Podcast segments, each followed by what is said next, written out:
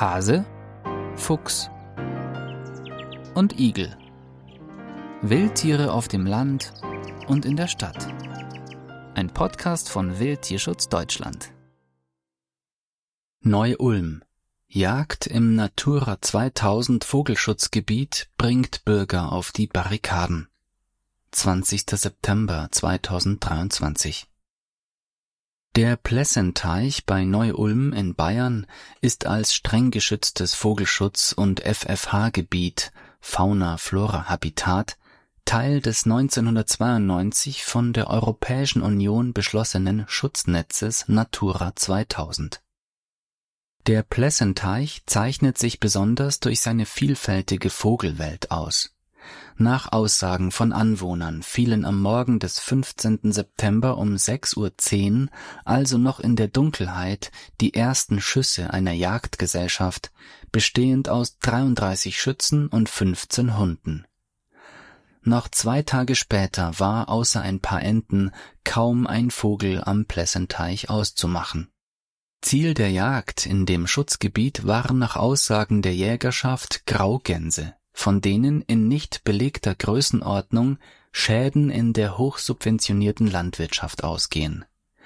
Mit dem frühen Beginn der Jagd, mehrere Zeugen sollen Schüsse bereits ab 6.10 Uhr gehört haben, liegt zumindest ein Indiz für eine nicht ordnungsgemäß und damit ordnungswidrig und nicht weitgerecht durchgeführte Jagd vor bei den Sichtverhältnissen vor Sonnenaufgang ist eine sichere Ansprache der Graugänse nicht möglich.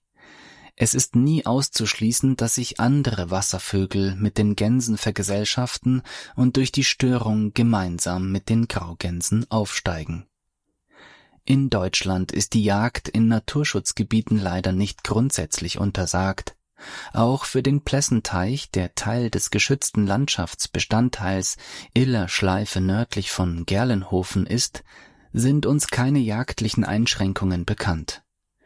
Gleichwohl sollte einer verantwortungsbewussten Jägerschaft doch klar sein, dass die groß angelegte Jagd in diesem Schlafgewässer, welches jetzt zur Zeit des Vogelzuges etlichen Zugvögeln eine Rastmöglichkeit bietet, erhebliche Störungen verursacht nicht nur, dass für den Vogelzug wichtige Energieressourcen auf der Flucht verbraucht werden, es gibt auch Vogelarten wie zum Beispiel den Eisvogel, die so störungsempfindlich sind, dass sie bei derartigen Störungen auch schon mal das Weite suchen, für immer. In der Position des Deutschen Jagdverbands zur Weitgerechtigkeit heißt es übrigens zur Selbstbeschränkung des Jägers, Jedenfalls ist keineswegs alles erlaubt, was nicht ausdrücklich verboten ist.